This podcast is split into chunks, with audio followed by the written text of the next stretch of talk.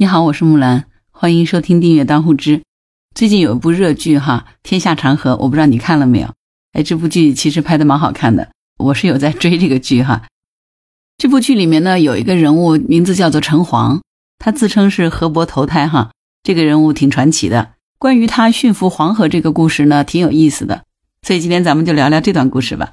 陈黄这个人呢，在历史上是真有其人的哈，当然他并不是什么河伯转世哈，他是浙江人。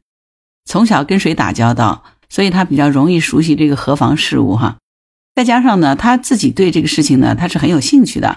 从小呢就喜欢钻研水利，而且呢还曾经跑到过宁夏河套地区的黄河上游去考察。所以你觉得是不是这样子？专家的形成真的是和投胎无关，他是不是河伯不重要，重要的是他善于学习，而且愿意学习，对吧？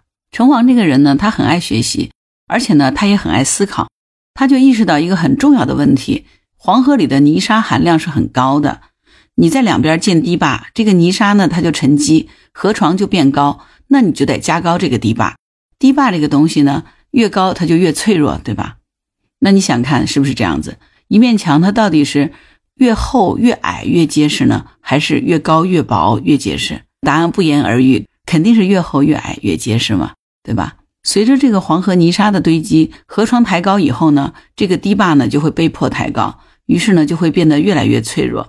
如果有一天一旦汛期到来发了大水，那造成的这个破坏力也就非常大，对吧？北宋的时候有一个著名的这个包大人哈，包大人当时是坐镇开封府，你知道吗？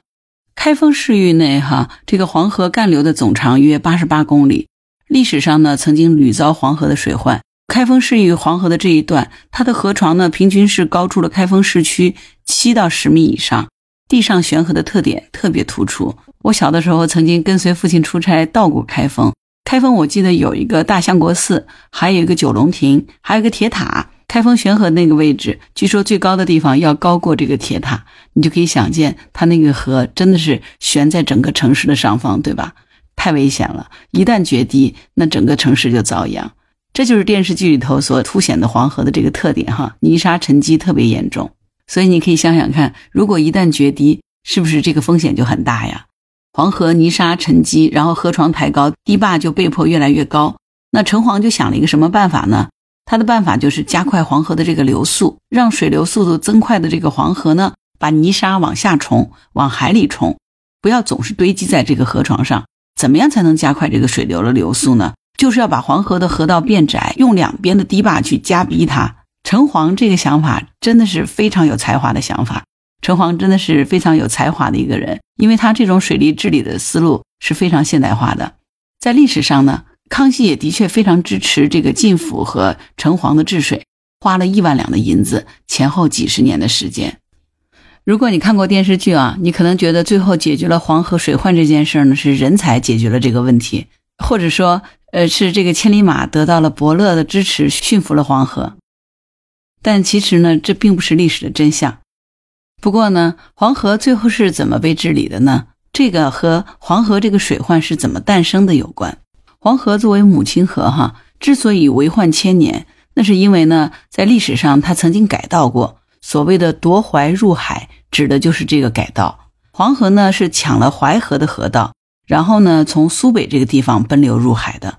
但是呢，淮河的水流量小，黄河的水流量大，而且呢，黄河的水里面充满了泥沙。你想想看，如果把一个大的游泳池里的水倒灌进一个小的游泳池里，而且是泥沙水，那最后是不是就溢出来了呢？还会把这个小游泳池给堵住，对吧？就是历史上为什么有一个地方叫黄泛区呢？那就是因为黄河成天发大水嘛，一发大水就把附近的农田给淹没了，就会造成灾害嘛。黄河夺淮入海的这个过程了，破坏了运河的河道。这个大运河指的就是京杭大运河哈。京杭大运河之所以这么重要，实际上是因为需要把南方的大米运到北方去。那你想，这个运河的河道被破坏了，大米运不到北方去，那这件事情对四处用兵而且建都在北方的康熙来说，那绝对是无法忍受的，对吧？所以陈黄建议把黄河的河道变窄。然后冲击泥沙来降低河床，这个方案是不是就很天才了？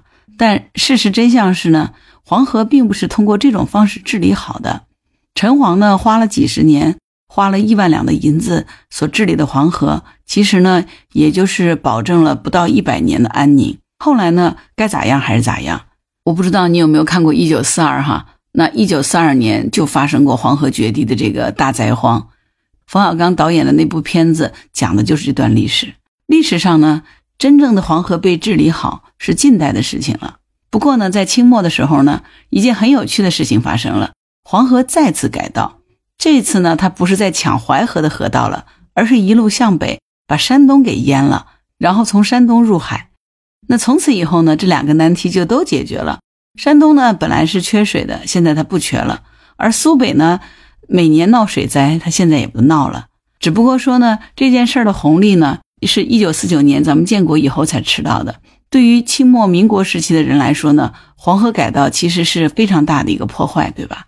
这个过程呢，就很像是隋炀帝修了京杭大运河，他自己呢没有吃到红利，而且呢还很倒霉，很快的隋朝就灭亡了，对吧？唐朝吃到了这个红利，这个两个事儿呢，道理是一样的。我觉得借用一句不太准确的评价，这是典型的前人栽树，后人乘凉，是吧？当然，这里就是一个玩笑。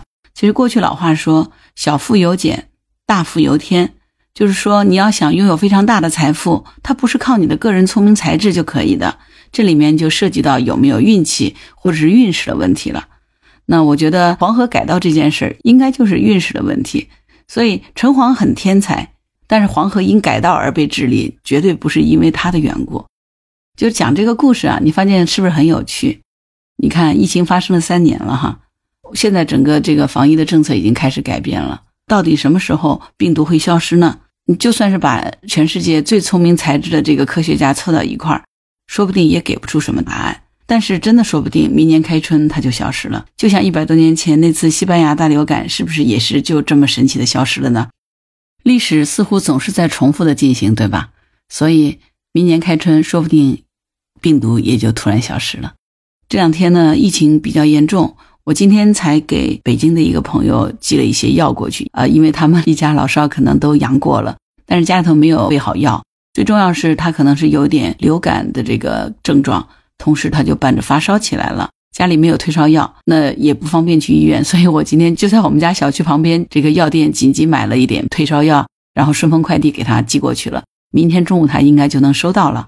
所以接下来呢，就像我前两天节目里讲的，从现在开始到春节前，很有可能大多数人都会被感染，因为它的传染性就是很强。啊，不过呢，就像钟南山院士说的，百分之九十九的人七到十天一定会康复。所以呢，如果可以的话，家里备一些药，那就是正常的感冒药、退烧药、嗓子疼的药，不需要囤药，但是备一些常用的药，以备不时之需。好啦，我是木兰，今天的节目就到这儿。如果有什么想法，欢迎在评论区留言。如果喜欢我的节目，欢迎订阅当户知。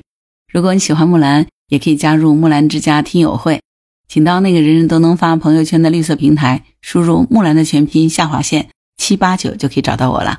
好了，今天就到这儿，我是木兰，拜拜。